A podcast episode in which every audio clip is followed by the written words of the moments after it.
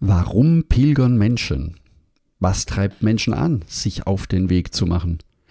Und wie war das eigentlich im Mittelalter? Wo kommt das Pilgern her? Wer war übrigens der erste Pilger auf der Welt? Gibt es den? Dies alles in dieser Folge. Herzlich willkommen zum Jakobsweg. Schritt für Schritt zu mehr Gelassenheit. Mein Name ist Peter Kirchmann und ich helfe Pilgern und denen, die es werden wollen, dabei, ihren Jakobsweg vorzubereiten und ihren eigenen Lebensweg zu gehen. Und jetzt viel Spaß bei dieser Folge.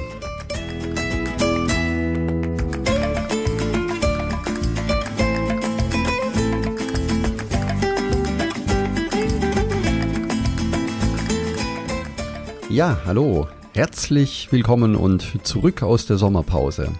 Ich hoffe, du hast einen schönen Sommer gehabt, schöne Urlaubstage, schöne Urlaubswochen, konntest das Wetter genießen und deine freie Zeit. Auch ich konnte meinen Urlaub so richtig genießen und auch einmal abschalten, entspannen und in den Tag hineinleben. Ja, und jetzt geht es weiter im Jakobsweg Podcast. Der September steht vor unserer Türe und auch der Oktober ist nicht mehr so weit entfernt. Also der Herbst steht fast schon vor unserer Türe. Es sind herrliche Monate für das Pilgern auf dem Jakobsweg, sowohl in Spanien als auch auf einheimischen Wegen. In Spanien deshalb, weil die Sommerhitze so langsam ausklingt, es morgens schon wieder schön frisch wird und zumindest ab Mitte September wieder deutlich weniger Pilger auf dem Jakobsweg unterwegs sind. Du hast die Möglichkeit, die Luft, die Natur, den Wind zu erleben und ganz einmalige neue Landschaften zu erkunden. Und deswegen geht es in der heutigen Folge um die Frage, warum pilgern Menschen generell? Und warum laufen so viele Menschen den Jakobsweg?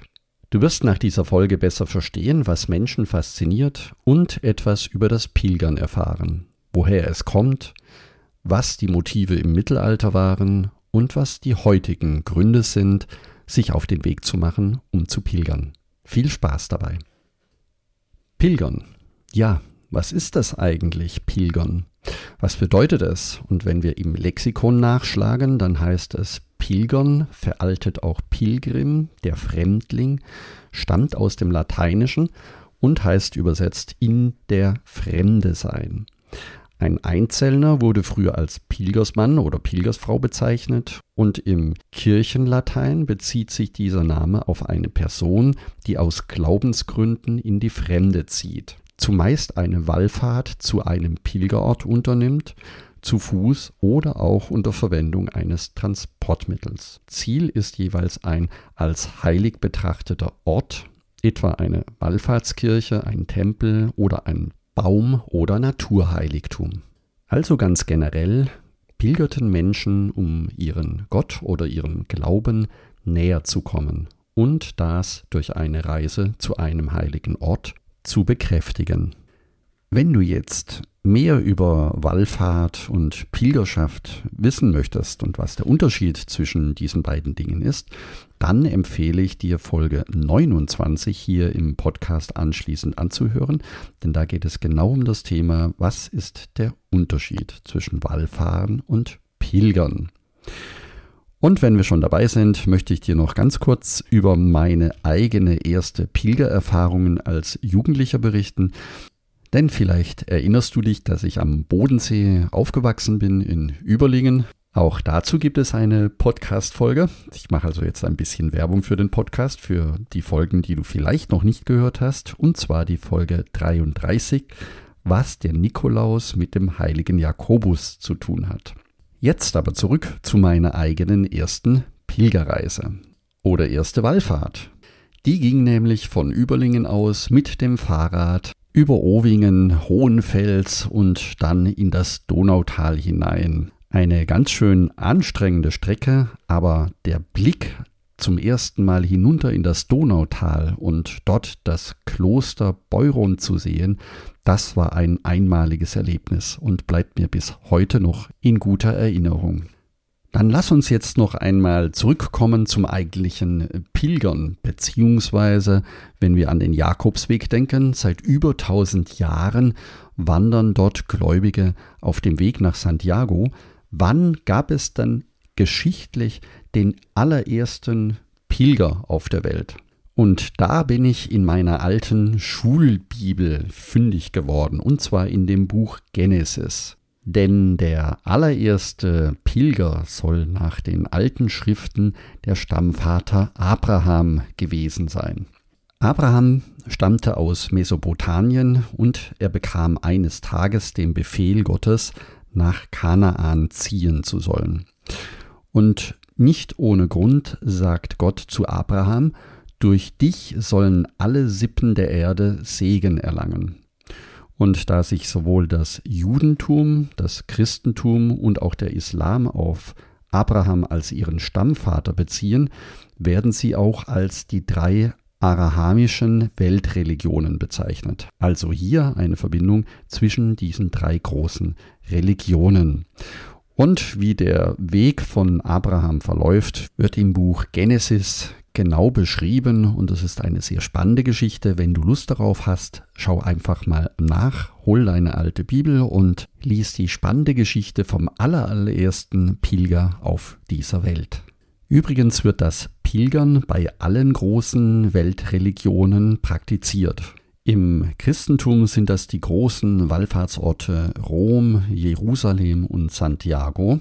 Und auch im Islam wird die Pilgerreise als die Hadsch bezeichnet. Einmal im Leben sollte jeder Moslem eine Pilgerreise nach Mekka angetreten haben. Im Judentum ist es die Wallfahrt nach Jerusalem, auch mit dem Besuch der Klagemauer. Im Buddhismus werden der Weg Buddhas beschrieben und die Orte, an denen er gewirkt hat. Und im Hinduismus sind es die heiligen Flüsse, zu denen jährlich Millionen von Menschen pilgern. Wenn wir jetzt schon einmal diesen kurzen Streifzug durch die unterschiedlichen Religionen gemacht haben, dann nehme ich dich am besten gleich noch einmal mit in das Mittelalter, nämlich mit der Frage, welche Motive gab es eigentlich in der damaligen Zeit für Pilger, sich auf solche Reisen zu begeben, die natürlich deutlich unsicherer waren, wie es heute der Fall ist. Schauen wir uns die Motive im Mittelalter einmal an. Warum sind die Menschen damals gepilgert? Eines der Hauptgründe war damals Vergebung für begangene Sünden zu bekommen, zu empfangen. Außerdem steht im mittelalterlichen Pilgerführer ganz oben auf der Hitliste als Bitte für einen Wunsch. In Spanien übrigens auch oft der Kinderwunsch. So sind die spanischen Könige auch nach San Juan de Ortega, das ist ein Kloster kurz vor Burgos auf dem Camino Frances gelaufen und haben dort dafür gebetet, Kinder zu bekommen, denn bisher hatten sie noch keine Nachkommen. Ein weiterer Grund im Mittelalter zu pilgern war, ähnlich wie heute, auch die Abenteuerlust, auch bei Pilgerfahrten nach Rom oder in das Heilige Land.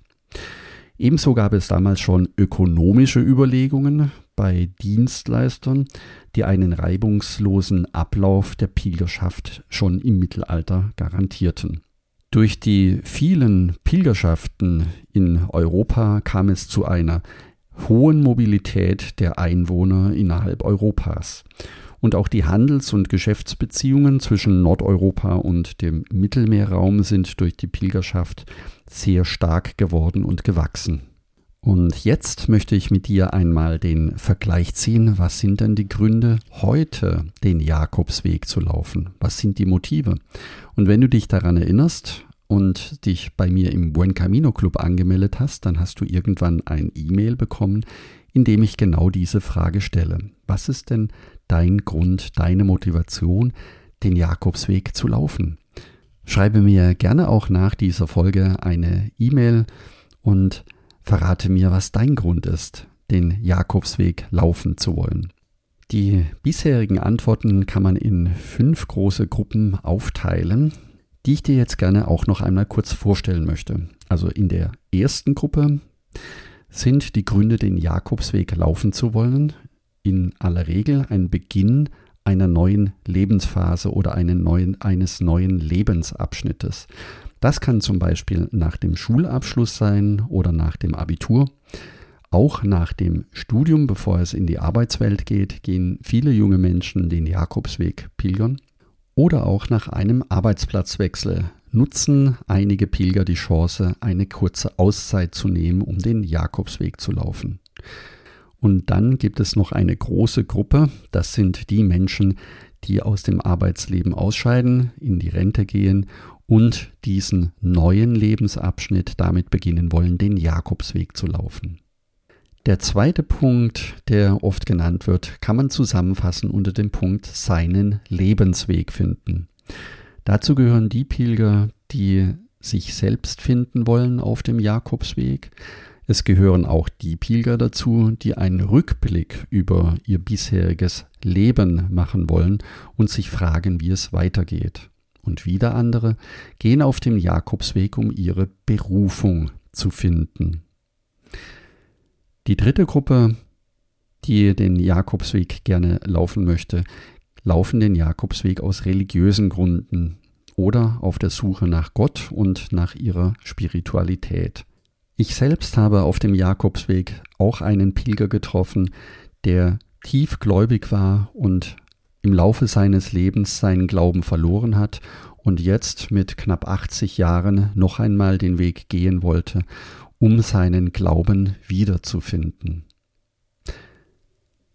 Eine weitere Gruppe, die als Grund für den Jakobsweg zusammengefasst werden können, ist das Thema Bewältigung einer Krise. Es gibt viele Menschen, die schmerzliche Trennungen erlebt haben und das auf dem Jakobsweg verarbeiten wollen, genauso wie es schwere Schicksalsschläge oder eine schwere Krankheit, die verarbeitet werden muss, oder auch Trauer, die auf dem Jakobsweg verarbeitet werden kann.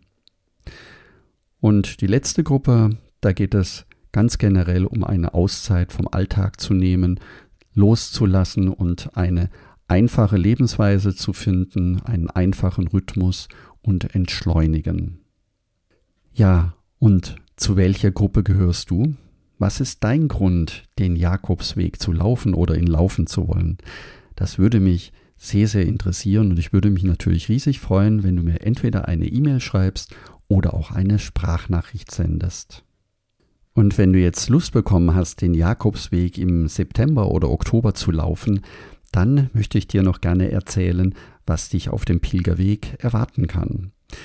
Du wirst dort die Natur neu erleben können, neu begegnen. Wenn du den ganzen Tag von morgens bis abends unterwegs bist, wirst du Wind und Wetter von einer neuen Seite aus kennenlernen. Auch die Hitze, Kälte, Sonne und Regen wird dabei sein. Es ist eine unglaublich einfache Lebensweise, die dich begleiten wird. Laufen, essen, schlafen. Laufen, essen, schlafen und wieder von vorne. Du wirst dich frei fühlen. Manchmal wirst du Ruhe suchen, um in Ruhe nachdenken zu können. Du wirst das reduziert auf das Wesentliche für dich erleben können. Und du wirst, wenn du möchtest, auch die Kraft der Gemeinschaft erleben können. Du wirst heilsame Gespräche führen, tiefgreifende Gespräche mit fremden Menschen, die du vorher noch nie gesehen hast oder auch danach nie mehr sehen wirst, wenn du es möchtest. Manche Pilger finden nach dem Jakobsweg plötzlich einen ganz neuen eigenen Lebensweg, der von dem bisherigen Weg entweder sehr stark abweichen kann oder seinen bisherigen Weg neu entdecken kann. So gibt es Pilger, die ihren Beruf wechseln, aber auch Pilger, die dankbar sind, dass sie ihren Beruf haben und die Freude und die Dankbarkeit wiederentdecken auf dem Jakobsweg.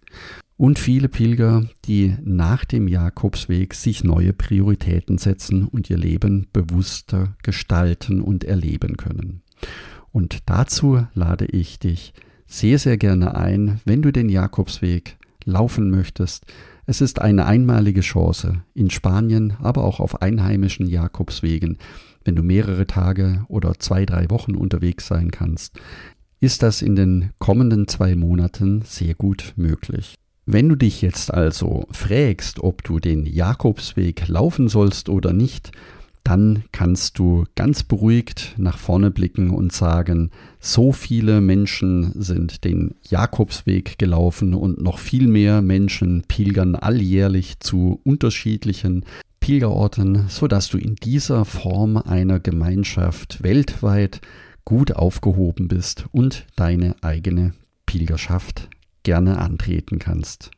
Wenn du für deine Vorbereitung Hilfe benötigst, dann schaue am besten bei mir auf dem Blog einmal vorbei unter jakobsweg-lebensweg.de findest du viele nützliche und hilfreiche Tipps und für die Vorbereitung kannst du ganz konkret Teil des kostenlosen Buen Camino Clubs werden.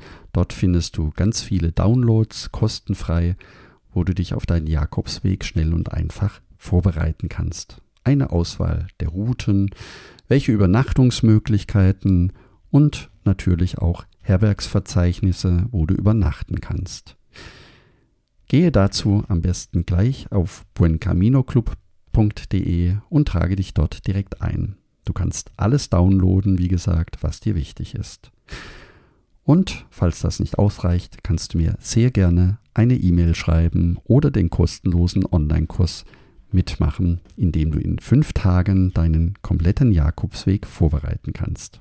Und damit du jetzt nichts notieren musst, findest du alle diese Informationen auch nochmal in den Show Notes, den Link zum Buen Camino Club und auch den Link zur Sprachnachricht, wenn du mir eine senden möchtest, sowie den Link zum Vorbereitungskurs.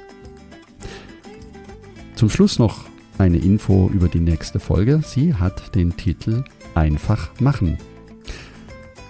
Und jetzt freue ich mich, wenn wir uns nächsten Sonntag wiederhören. Danke, dass du zugehört hast.